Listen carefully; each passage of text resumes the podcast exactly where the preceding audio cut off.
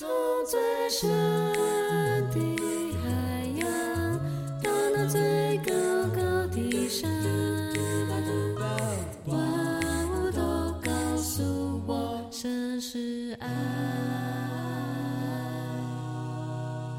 欢迎收听迦南之声。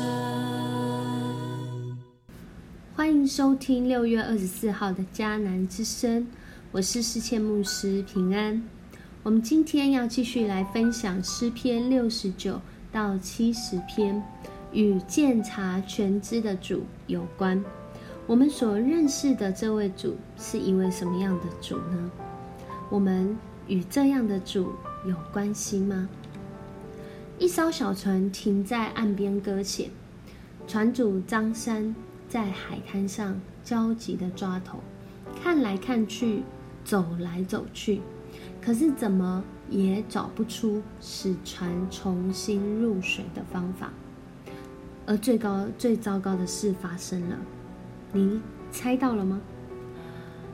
就是要到了退潮的时候，这让问题变得更麻烦了。同样是他的好伙伴李四，这时候却是坐在一旁。一派轻松，显得若无其事的样子。张三这时候就问他说：“你当然也可以想象他那时候的态度会是什么。”他说：“你难道一点都不着急吗？”李四回答他：“不用紧张，我正在等待潮水涨回来，到时候船就可以轻松的再次进入水中。当人知道。”原来这潮水退潮涨潮有它的时候，人就知道如何让船再次轻松的进入水中。人若知道我们的主是一位鉴察人心、全知全在全能的主，那我们就会像今天的诗人一样，能够。打开心门，能够放心交托，能够就像我们所知道的这位主，知道要来赞美我们的主。诗人透过今天的经文，让我们看见，在那急迫中，在那个今天两首诗篇一开始都说一样的话。上帝啊，求你救我！什么样的情况会一开口就是求救呢？我想在生活当中，会一开口就求救，代表这件事是很紧急的，是很必要的，是很需要他人帮助的。而在这样的境况中，诗人在诗篇里面却是这样祷告。诗篇六十九篇十三节，RPG 祷告的经文说：“上主啊，赐予我，我要向你祈求。上帝啊，因着你永恒的大爱，因着你应许要拯救，求你照你所定的时间应答我。这是一个很紧急的时间内，这是一个很需要被救援的时间。但是我们竟然在经文上面看到了一个这样的话。”说因着你应许要拯救，求你照你所定的时间应答我。他不是说神我命令你要来救我，你不是说你是救我，所以你应该要救我，而是说主啊，求你照你的时间，因为人所知的有限，就像诗人在今天的经文所分享。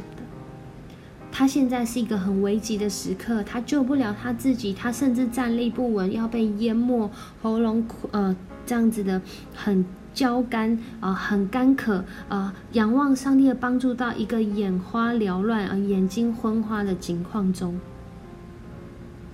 但是他仍然相信主应许要拯救，会照他的时间，因为他知道。我是有限的人，然而主，你是鉴察人心的主，你知道我心里的意念，你知道现在环境对我的逼迫、恶待、误解，甚至攻击、迫害，然而在这样的境况中，主啊，恳求主你来救我。这个时候就来帮助我，帮助我是改变环境吗？帮助我是改变心境吗？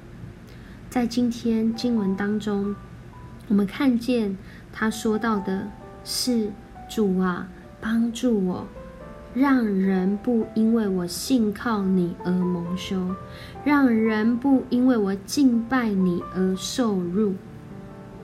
就是主啊，你必在我生命当中，我信靠你，遵行你的话语。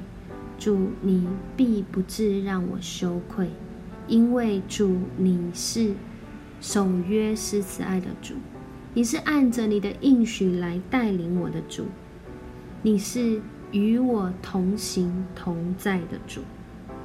所以诗人当他在这样的祷告当中。最后，我们看见的是赞美；我们最后看见的是颂赞；我们最后看见的是诗人被带到一个视野，是他不再专注自己的被迫害，而是愿天和地都来颂赞上帝，还跟其中一切的生物都来颂赞主，因为主是拯救的主，主是要带领他的子民。能够安居住在那地、拥有那地的主，而且还讲，不仅是主呃，这个他的子民哦，他还讲到啊，连仆人啊的后裔也要承继那块地。这仆人讲的可能是诗人，这仆人讲的可能就是主的子民，就是你跟我。他说，爱慕主的人将要住在那里。就是住在有上主保护的地方，就是住在上主应许要应验的地方。在今天的经文当中，其实这两篇诗歌都是哀歌，哀歌就是在那个困苦跟伤痛当中，就好像我们正在哭，向上主来发出那个悲哀，向上主来呼求。援助向上主来诉说那悲那个悲伤的心情，这样的一首诗歌。而这首诗歌更特别的是，他被称为是弥赛亚的先知预言师，因为我们看见耶稣基督所经历的，呃，在这里好像是在预言一样。说到啊，会有一个人，他就是这样无辜受害，他被他无呃亲友来抛弃，他受到控告，甚至不公义的迫害，到一个程度是几乎要死。但我们更知道的是，真实当弥赛亚耶稣基督来到世上，道成肉身的时候，他不仅是受到这些迫害、不公义的对待，他更是真的就为我们死在十字架上。然而。如果我们的信仰只是走到这里，那当然我们今天没有盼望。